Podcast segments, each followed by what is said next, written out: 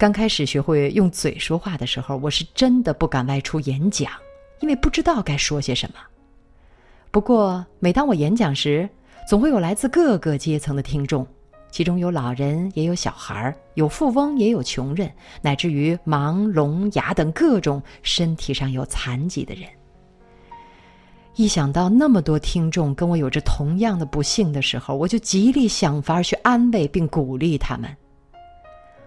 我和沙利文老师很受人们欢迎，也正因为这样，我们才有勇气开始去各处演讲。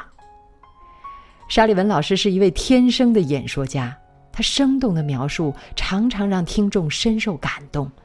尤其在听老师是如何苦心教导我的过程，每个人都会为之动容。沙利文老师的演讲通常需要一个小时左右，这个时候，我就坐在一旁，默默地读着随身带来的盲文书籍。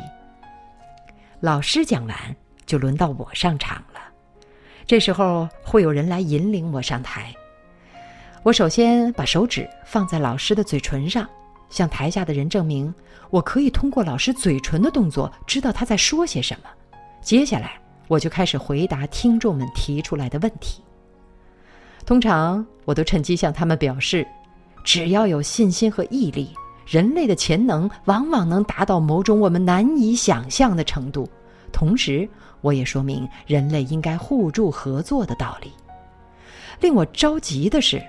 自己虽然经过一段时期的巡回演讲，可是，在说话的技巧上并没有太大的进步，自我感觉发音不够准确，以致有时听众们根本不知道我在说些什么。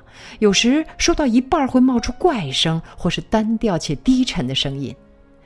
我努力想改善这个状况，却始终也无法发出清脆悦耳的声音。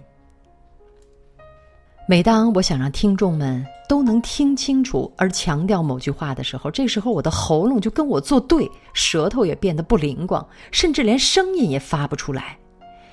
那时的我当然又紧张又着急，可往往越急就越糟，别提有多狼狈了。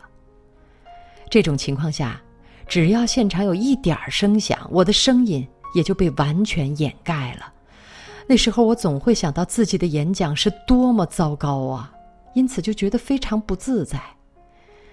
也许是这些原因，当我感觉场内有椅子移动，或者是场外有车子驶过的声音的时候，总是情不自禁的焦躁起来。